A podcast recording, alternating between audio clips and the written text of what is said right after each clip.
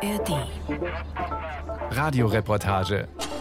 Authentisch, lebendig, nah dran. Ein Podcast von Bayern 2.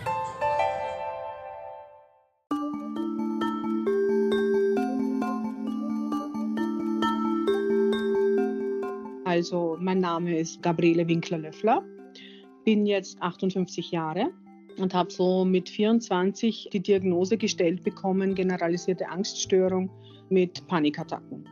Da ging es gleich mal los mit Tabletten. Also es hat mich auch damals schon keiner irgendwie informiert mit Psychotherapie oder irgendwelchen Übungen oder Naturmittelchen, sondern es ging gleich mal los mit Psychopharmaka. Ja. Es folgte eine über 30 Jahre lange Medikamentengeschichte, mehrere gescheiterte Absetzversuche, in denen Gabriele Winkler-Löffler durch die Hölle ging, wie sie es beschreibt. Was genau das bedeutet, dazu später mehr. Sie ist jedenfalls nicht die Einzige, der es so ging. Ich hatte das Escitalopram genommen, 18 Jahre, und das habe ich im Januar 2022 schon abgesetzt, allerdings viel zu schnell. Die offiziellen Leitlinien in Deutschland geben ja vor, einfach jede Woche 5 Milligramm von 20 Milligramm. Ich hatte die Höchstdosis runterdosieren und das habe ich so gemacht. Innerhalb von fünf Wochen war ich auf Null. Und dann ging nach ein paar Wochen so richtig erst so zeitverzögert, das nennt man protahierter Entzug, diese Entzugproblematik los und das war höllenhaft. Was genau Rainer Schmid als höllenhaft empfunden hat, auch dazu später mehr. Ursprünglich wurde bei ihm vor 18 Jahren eine Depression diagnostiziert. Zu Beginn, so erzählt er, hätten die Medikamente geholfen. Er ging arbeiten, pflegte seine Eltern. Sein Absetzversuch liegt inzwischen zwei Jahre zurück. Seit fast einem Jahr aber ist er krankgeschrieben. Er führt seine gesundheitlichen Probleme auf die Medikamente zurück. Beweisen kann er es nicht. Georg Moser dagegen hat es schriftlich, dass manche seiner gesundheitlichen Probleme sehr wahrscheinlich auf Medikamente zurückzuführen sind. Seinen echten Namen möchte er im Radio nicht sagen, aber in seiner Wohnung in einer oberbayerischen Kleinstadt packt er aus. Eine ordnerfüllende Krankengeschichte seit 1997. Damals mit 27 Jahren war er zum ersten Mal stationär in einer Klinik. Die Diagnose? Eine Traumafolgestörung, Depressionen und eine Angsterkrankung. Im Laufe der Jahre ist nicht nur die Liste der Krankenhausaufenthalte und die seiner Medikamente, der Antidepressiva, Neuroleptika und Benzodiazepine länger geworden, sondern auch die Liste der Diagnosen und der Beschwerden. Also, das ist jetzt eine Einweisung in ein Krankenhaus mit der Diagnosebefund akute polymorphe psychotische Störung mit Symptomen einer Schizophrenie. Und die Untersuchungsergebnisse verwirrt multiple somatische Beschwerden nach Reduktion von Quetiapin. Der ist vom 1.12.2015. Das ist also das hier und das gibt da gibt es ein. Also, das ist dann tatsächlich das geworden, was es nicht war, nämlich eine schizoaffektive Störung. Das Datum ist der 19.06.2018. Und ähm, die Beurteilung von dem EEG ist mittelschwere Allgemeinveränderung am ehesten pharmakogen induziert. Georg Moser hat es also schwarz auf weiß, dass seine körperlichen Beschwerden am ehesten eine Folge der Medikamente sind. Und dennoch, die Lebensgeschichten der drei Menschen, die hier erzählen, können im Detail nicht nachgeprüft werden. Was sie wo und wie in einzelnen psychiatrischen Kliniken erlebt und empfunden haben, wie Ärztinnen und Therapeuten mit ihnen kommuniziert haben, welche Rolle die Einnahme von Psychopharmaka in ihrer Krankengeschichte genau spielt. Vieles davon sind subjektive Erinnerungen und Einschätzungen. Was diese Fälle aber zeigen, es ist was im Argen zwischen Ärzten und Patienten. Menschen mit psychischen Erkrankungen vermissen mitunter Aufklärung und Begleitung. Denn alle drei betonen, die Medikamente hätten ihnen geholfen, zumindest am Anfang. Aber so richtig informiert habe sie niemand über Nebenwirkungen oder wie und wann man ein derartiges Medikament absetzt. Dass es auch anders laufen kann, erzählt Christiane Behrendt, die bereits zweimal die Diagnose Psychose bekommen hat und dann Psychopharmaka nahm. Nein, ich würde sagen, es war okay. Ich habe bei beiden eigentlich beim Absetzen keine Probleme gehabt. Und ich habe das zweite Mal aus Angst vor einer neueren Psychose und dem Phänomen eben einer Absetzpsychose, habe ich dann ganz, ganz lange, ab beim zweiten Mal, ein Jahr lang noch aus Angst eine ganz geringe Dosierung genommen, wo die Ärztin immer meinte, nein, das ist doch gar nicht mehr im Wirkungsbereich, Frau Behrendt, warum wollen Sie das denn noch nehmen und so. Und ich so, nee, ich möchte das aber noch nehmen. Und ich glaube auch, dass es noch ein bisschen wirkt. Und da glauben die Psychiater einem auch unterschiedlich. Also manche sagen, es ist einfach bewiesen, dass es nicht mehr wirkt. Manche sagen doch, ich kann mir vorstellen, dass es bei ihnen doch wirkt, auch äh, kleinere Mengen, ja. Aber der Reihe nach. Kleinen Moment. Georg Moser macht das, was er jeden Morgen macht, in seiner mit hellen Stoffjalousien abgeschirmten Einzimmerwohnung in einer oberbayerischen Kleinstadt. Er nimmt seine Medikamente. Das sind, also das ist einmal das Sertralinhexal 100 Milligramm. Da sind, also, ähm, sind diese Blister da. Und dann noch das Abilify vom Originalhersteller Astra, nee Quatsch, Otsuka ist es. Das sind die hier. In der Früh nehme ich die. Er nimmt ein Antidepressivum, einen sogenannten selektiven Serotonin-Wiederaufnahmehemmer, der bei Depressionen, Angsterkrankungen oder posttraumatischen Belastungsstörungen eingesetzt wird und ein Antipsychotikum, das zur Behandlung manischer oder schizophrener Episoden eingesetzt wird. Georg Moser sagt, mit dieser Kombination komme er aktuell gut zurecht, auch wenn sein Tagesablauf anders aussieht als bei vielen anderen Menschen mit 54 Jahren. Ja, also ich, ich, ähm, ich, ich stehe sehr früh auf, dann rauche ich und trinke Kaffee. Ich trinke ungefähr zehn Espresso in der Früh. Also das ist, das ist der Nachteil von, dem, von diesem äh, Abilify und, und Sertralin. Also ich trinke wahnsinnig viel Kaffee, ich merke aber gar nichts. Ja, genau, und dann kümmere ich mich halt um die Katze und sonst mache ich eigentlich meistens gar nichts, sondern laufe in der Wohnung herum, dahin, dahin, dahin, dahin. Also das sind immer noch sehr, sehr äh, gravierende ähm, Alzheimer oder Parkinson, nee, das ist Parkinson, genau, Symptome habe ich immer noch.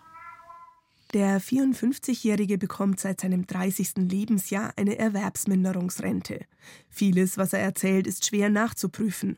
Hatte er nun Alzheimer-Symptome oder Symptome einer Parkinson-Erkrankung?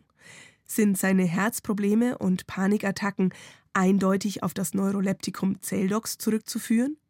Hat das Neuroleptikum Seroquel den Schwindel und die Arteriosklerose-Symptome ausgelöst, die ihm seine Hausärztin 2016 attestierte? Klar aber ist, Georg Moser ist schwer krank. Immer wieder stockt er im Interview, sagt selbst, dass er den Faden verloren hat, sucht in seinen Unterlagen. Die Liste aller Medikamente, die er seit 1997 verschrieben bekommen hat, umfasst vier DIN A4 Seiten.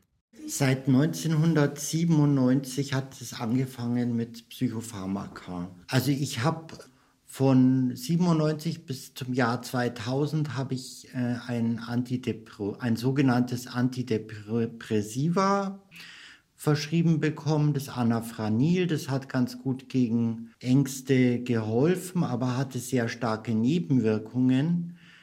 Es war, ähm, ähm, mal nachdenken, also Konzentration. Ich habe zu der Zeit bei der Post gearbeitet als Briefträger und es hatte als das Anafranil hatte als Nebenwirkung Konzentrationsstörungen, Beinunruhe, Müdigkeit und da muss man beachten, also Beinunruhe und Müdigkeit zugleich, das ist, kann schon sehr quälend sein.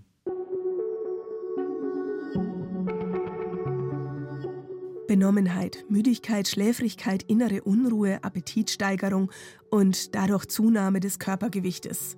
Zittern, Schwindel, Kopfschmerzen, Mundtrockenheit, Schwitzen. Die Liste der Nebenwirkungen des trizyklischen Antidepressivums ist lang. Nebenwirkungen haben die meisten Psychopharmaka. Nicht alle Patienten aber leiden gleichermaßen. Nebenwirkungen gab es natürlich die ersten zwölf Wochen. Das hat die Angst verstärkt. Aber wie gesagt, es ging dann von Woche zu Woche, wurde das immer besser und immer weniger und irgendwann war es dann ganz weg. Und ich habe natürlich schon gedacht, oh, super Jackpot, alles wie immer. Jetzt äh, kann ich ganz normal mit diesen Tabletten weiterleben. Ne? Die Zeit, von der Gabriele Winkler-Löffler hier erzählt, liegt über 30 Jahre zurück. Sie ist damals viel allein zu Hause in Krems an der Donau mit ihrem Baby. Ihr Mann beruflich unterwegs. Also ich muss gestehen, das Seroxat war das erste Medikament, das mir wirklich geholfen hat, aus diesem Loch herauszukommen. Ja, so nach zwölf Wochen habe ich dann gemerkt, okay, die Angst geht weg, weil ich konnte ja nicht mal mehr das Haus verlassen. Ich habe damals meinen kleinen Sohn noch versorgen müssen, der war genau zehn Monate alt, als das Ganze bei mir angefangen hat. Mein Mann war sehr viel unterwegs. Es hat mir gut geholfen, es hat mir aus dem Loch herausgeholfen, aber auch zu diesem Zeitpunkt wurde ich auch nicht aufgeklärt, was mache ich, wenn ich mit diesem Medikament jetzt aufhören möchte. Ne? 15 Jahre später, 2005, war es soweit. Nach einem Wechsel auf den selektiven Serotonin-Wiederaufnahmehemmer Cipralex, also Escitalopram, hatte sie das Gefühl, dass es ihr insgesamt so gut ging, dass sie die Medikamente nicht mehr bräuchte. Ich habe gewusst, man muss es ausschleichen. Ich habe auch damals den Arzt gefragt. Und da hieß es nur, ja, so zwischen sechs und acht Wochen, halt immer weniger und dann ganz weglassen. Ja, und das war mein erster kalter Entzug nach zwei, drei Monaten ging es mir so hundeelend schlecht, dass ich natürlich nicht wusste, was los ist. Bin natürlich wieder zu meinem Psychiater gelaufen. Ja, mir geht es plötzlich so schlecht und ich weiß nicht warum. Aha, ja, das Typo äh, von den Cipralex, das hat der Körper jetzt verbraucht und somit ist meine Grunderkrankung wieder da. Ja, ja ich habe ihm das natürlich geglaubt und somit auch das Cipralex wieder eingenommen. Das heißt, so wieder 12, 14, 16 Wochen, bis es gegriffen hat. In der Zeit konnte ich nichts. Ich habe nur im Wohnzimmer auf der Couch gesessen. Ich war 24-7 nur ängstlich, zittrig. Ich habe geschwitzt, also so richtige Absetzsymptome, was ich natürlich damals nicht wusste. Ne? Handelt es sich um Absetz- und Entzugssymptome oder um ein Rezidiv, also ist die Krankheit wieder zurück? Alle drei, die hier von ihren Problemen mit dem Absetzen der Psychopharmaka berichten, erzählen auch, dass ihr Leiden nicht als Folge der Medikamente gesehen wurde, sondern als Wiederauftreten der Grunderkrankung. Die Empfehlung der Ärzte daraufhin, nimm wieder das Medikament. Für Dr. Jan Schlimme greift diese Erklärung zu kurz. Als Facharzt für Psychiatrie und Psychotherapie begleitet er in seiner Praxis in Berlin Menschen beim Absetzen von Antidepressiva und Neuroleptika. Er ist überzeugt, ich bin da ganz klar der Ansicht, dass wir da zu viel verordnen. Wir verlangen viel zu viel von diesen Substanzen. Ja, wir erwarten, dass die Wunderdinge tun können. Das können die alles gar nicht. Oder eben nur zu einem sehr, sehr hohen Preis. Der Absatz von Antidepressiva ist laut Deutschem Arzneiprüfungsinstitut zwischen 2017 und 2021 um 5,6 Prozent kontinuierlich angestiegen. Vor allem der antidepressiv wirkende Wirkstoff Escitalopram und das Neuroleptikum Quetiapin wurden demnach immer häufiger verschrieben. Schaut man auf einen längeren Zeitraum zurück, so hat sich die Zahl der Verordnungen laut OECD zwischen 2000 und 2017 fast verdoppelt. Im Jahr 2020 wurden in Deutschland 1682 Millionen Tagesdosen Antidepressiva verschrieben, über 700 Prozent mehr als 30 Jahre zuvor. Manche erklären das mit der gestiegenen Zahl psychischer Diagnosen. Andere führen als Grund an, dass Medikamente billiger sind als Psychotherapie, dass sie mitunter schneller anschlagen als Therapie, aber auch, dass es zu wenig Therapieplätze gibt oder die Wartezeiten lang sind. In jedem Fall ist die Zahl der Verordnungen hoch.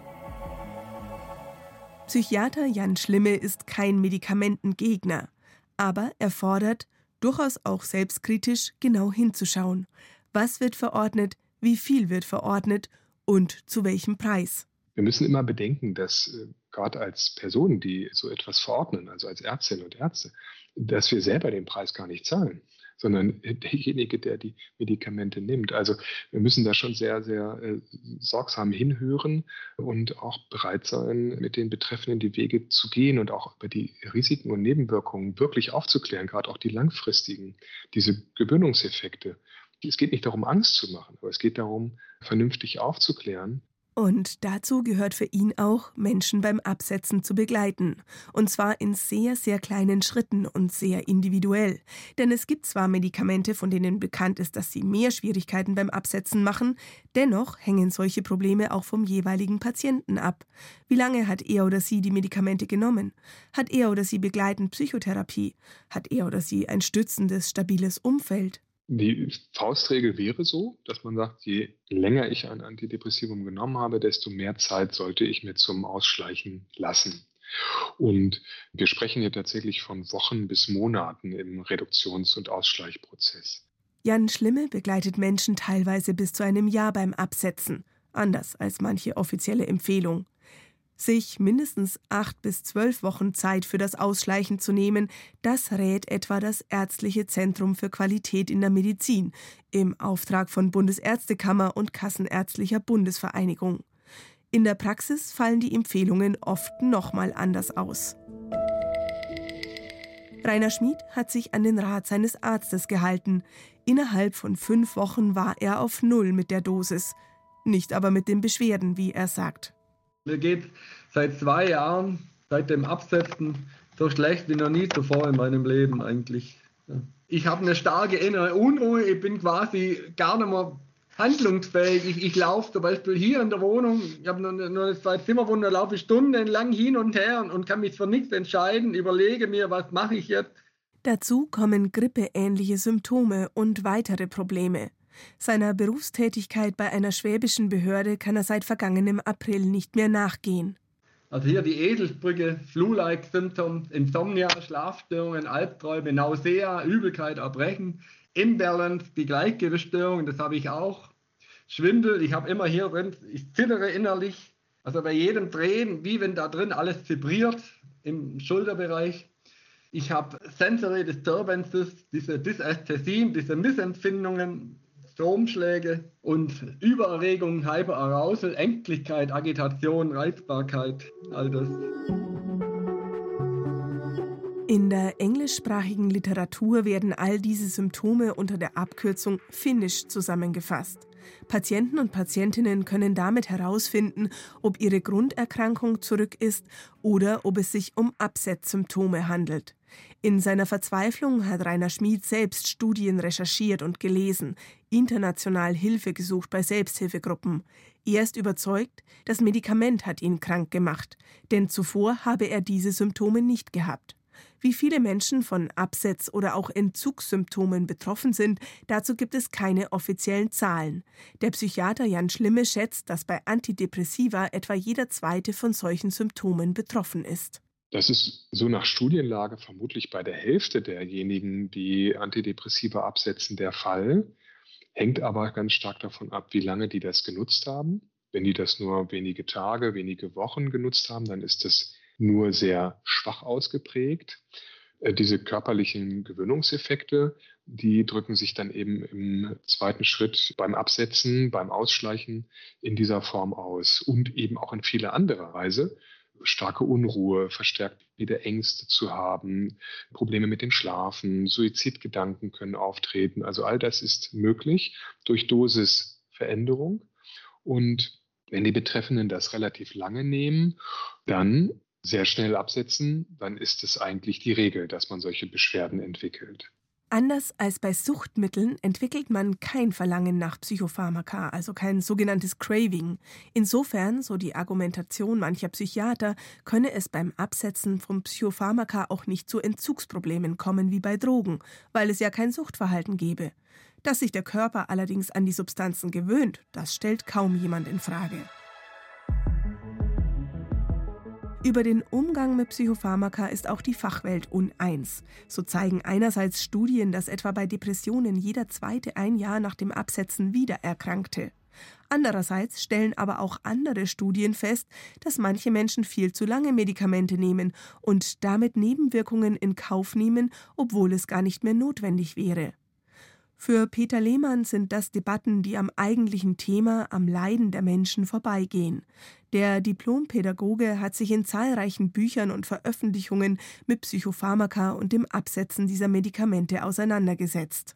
die ganze Literatur zum Absetzen da geht es eigentlich nicht darum, sind Neuroleptika, Antidepressiva sinnvoll oder nicht, sondern es geht darum, Leute setzen ab, so oder so, egal ob irgendeine Indikation als vernünftig angesehen wird oder eine Verabreichung, sie setzen ab und sie brauchen Information und Hilfe. Sie bekommen nicht diese Information von der Mainstream-Psychiatrie und sie bekommen schon gar keine Hilfe. Deshalb fordert jetzt auch die Weltgesundheitsorganisation ganz dringend Hilfeprogramme für Menschen, die Psychopharmaka absetzen wollen. Wörtlich heißt es bei der WHO, es sollte Unterstützung angeboten werden, um den Menschen einen sicheren Ausstieg aus der Behandlung mit Psychopharmaka zu ermöglichen. Und der Blick in andere Länder zeigt Peter Lehmann zufolge, es sei möglich, Menschen das Absetzen zu erleichtern, etwa weil Ärzte und Therapeutinnen dabei beratend zur Seite stünden oder weil es leichter sei, die Medikamente in minimalsten Dosen zu bekommen. Hierzulande sind laut Peter Lehmann Patientinnen und Patienten oftmals darauf angewiesen, sich die Dosierungen mittels Tropfen oder Verdünnen selbst herzustellen oder bei Apotheken zu bestellen. Dabei gäbe es längst Abhilfe mit sogenannten Ausschleichstreifen, die das sogenannte hyperbolische Absetzen in immer niedrigeren Dosen ermöglichen würden. Da hat Peter Groth und Jan van Oos, ein bekannter holländischer Psychiater, haben die beschrieben. Das sind Medikamente auf einer Rolle für 28 Tage. Ein Reduktionsverlauf kann 28 Tage, schreiben Sie, oder ein Vielfaches davon dauern, wobei man ein oder mehrere Ausschleichstreifen verwendet. Jede verschiedene Tagesdosis ist separat verpackt und besteht aus einer oder einer begrenzten Anzahl von Kapseln oder Tabletten unterschiedlicher Dosierungen. Also die werden bedarfsgerecht individuell hergestellt. Die können Ärzte verschreiben und die Verschreibung wird dann nach Holland geschickt und die Leute erhalten dann diese Ausgleichsstreifen und können dann relativ sicher, risikoarm, hyperbolisch absetzen. Information, Aufklärung, Begleitung. Allerdings sind bei den drei Betroffenen, die hier von ihren schlechten Erfahrungen erzählen, zu kurz gekommen. Rainer Schmid sagt, er sei völlig verzweifelt. Seit es ihm so schlecht geht, hat er Rat, Hilfe und Information hauptsächlich in Online-Foren und Selbsthilfegruppen gefunden. Ähnliches berichtet auch Gabriele Winkler-Löffler. 2019 hat sie wieder versucht, Escitalopram loszuwerden. Innerhalb von acht Wochen. Drei Monate sei es ihr gut gegangen. Oktober 2019 ging es dann los. Also da hatte ich plötzlich wirklich von einer Stunde zur anderen Symptome, wo ich, ich übertreibe wirklich nicht, gedacht habe, ich muss sterben. Ich habe wirklich gedacht, jetzt ist, hat meine letzte Stunde geschlagen, okay, das war's jetzt, jetzt ist vorbei mit mir. Und dieser Zustand hat gute acht Monate gedauert. Ich konnte nichts mehr. Angstzustände, Hoffnungslosigkeit, Schlafstörungen, ihre Haut habe gebrannt. Dazu Ohnmacht und gleichzeitig ein Gefühl des Aufgedrehtseins. Von den Ärzten habe sie gehört, das sei eben ein Rückfall. Sie widerspricht. Sie wisse, wie sich eine Panikattacke anfühle. Diese Symptome seien komplett anders gewesen. Der reinste Horror. Ich sage heute noch, ich glaube, einem Heroinsüchtigen, der auf Entzug ist, kann es nicht schlimmer gehen. Geholfen hat ihr damals der Austausch in Selbsthilfeforen im Netz. Dort hat sie erfahren, dass die Symptome in Wellen kämen und irgendwann würden sich symptomfreie Fenster auftun, die dann immer länger würden. Im Forum wurde mir immer gesagt, denk dir einfach, wenn du eine Welle hast, dein zentrales Nervensystem heilt jetzt gerade wieder. Das heißt, dieses Medikament löst sich gerade wieder von Synapsen ab und das zentrale Nervensystem heilt jetzt wieder. Und für mich ist das schon irgendwie immer beruhigend, auch wenn es mir so schlecht geht, dass ich mir denke, okay, es geht dir jetzt schlecht, aber du heilst gerade, ja? Diese Idee motiviert sie aktuell auch, die verbliebenen 5 Milligramm Cipralex abzusetzen. Aber sie weiß jetzt, sie braucht dafür Zeit, sehr viel Zeit. Und sie braucht Ruhe. Also ich werde wirklich alle acht Wochen, nicht vier bis sechs Wochen, sondern alle acht Wochen 5 Prozent von den 5 Milligramm reduzieren. Dazu muss ich mich aber vorbereiten. Ja? Ich bin selbstständig. Das heißt, ich möchte mir gerne eine ganze Woche frei machen, weil ich ja nicht weiß, wie geht es mir. Ne? Was passiert, wenn ich äh, 5 Prozent jetzt mal weglasse? Es kann die Hölle sein, es kann der Horror sein, ich kann aber auch fast gar nichts merken. Ne? Das weiß ich ja eben nicht. Ne? Christiane Behrendt hat diesen Weg schon hinter sich. Ich war phasenweise ganz schön zugeballert sozusagen. Da habe ich Neuroleptika bekommen, ähm, dann noch Atosil dazu und noch ein Schlafmittel. Also ich habe dann zum Schluss die letzte Phase, ähm, bevor ich aufgehört habe, ich Zeldox genommen, äh, Atosil und Zopiklon. Und das Schlafmittel war auch ziemlich heftig. Da bin ich irgendwie gar nicht morgens wach geworden und konnte auch erst so ab 14 Uhr arbeiten. Vorher war gar nichts möglich. Mit 33 hatte die heute 56-Jährige ihre erste schizoaffektive Psychose. Es folgten Krankenhaus starke Medikamente. Nach einem Jahr setzte sie die Medikamente ab. Ein weiteres Jahr später hatte sie eine erneute Psychose. Wieder Medikamente, wieder Krankenhaus. Seit 2008 ist sie weg von den Medikamenten, nimmt keine Psychopharmaka mehr als Dauermedikation. Geholfen hat ihr, dass sie sehr langsam und in sehr kleinen Schritten die Dosen reduzierte. Geholfen hat ihr aber auch, so erzählt sie es, dass sie mit ihrem Psychiater ein vertrauensvolles Verhältnis hatte und begleitend eine Psychotherapie macht. Also ich habe schon noch einen, anderen Hintergrund, dann auch die Sachen zu verarbeiten, einzuordnen, zu reflektieren und dann wieder auf die Beine zu kommen. Also ich, ich halte mich ja nicht nur an das Medikament. Das ist ja nur erstmal um den Kopf, dass der zur Ordnung wieder reinkommt. In den 15 Jahren seit ihrem Absetzen hatte sie dreimal eine Krise, sagt sie. Da nahm sie dann das Antipsychotikum Solian für wenige Tage. Absetzen sei danach kein Problem gewesen, eben weil sie in der Psychotherapie gelernt habe, mit ihrer eigenen Verletzlichkeit zu leben, aber auch weil sie ein stabiles Umfeld habe. Christiane Behrens Geschichte zeigt, dass das, worunter Rainer Schmid, Gabriele Löffler-Winkler und Georg Moser noch immer leiden, möglich wäre, sofern die Bedürfnisse der Betroffenen Gehör finden. Mein Wunsch an, an, die Fachwelt ist, dem Patienten zuzuhören, ein bisschen genauer auf das eingehen und nachfragen, was der wie meint, wenn er Nebenwirkungen hat. Sich vielleicht auch ein bisschen weiterbilden und nicht auf diesem althergebrachten psychiatrischen Einstellungen beharren, auch nicht meinen, alles besser zu wissen. Die Zeit, die die Psychiater normalerweise haben, alle vier bis sechs Wochen, wenn man Medikamente nimmt, sind 15 Minuten. Da wird dann mal ganz schnell abgehandelt, alle Lebensbereiche, wie es irgendwo geht. Und dann wird entweder runter- oder hochdosiert oder es bleibt dabei und neu verschrieben und das war's. Stattdessen brauche es echte Begleitung, echtes Interesse und Zeit und ein daraus entstehendes Vertrauensverhältnis zu den Behandelnden, damit Medikamente nicht nur verschrieben, sondern auch wieder abgesetzt werden können.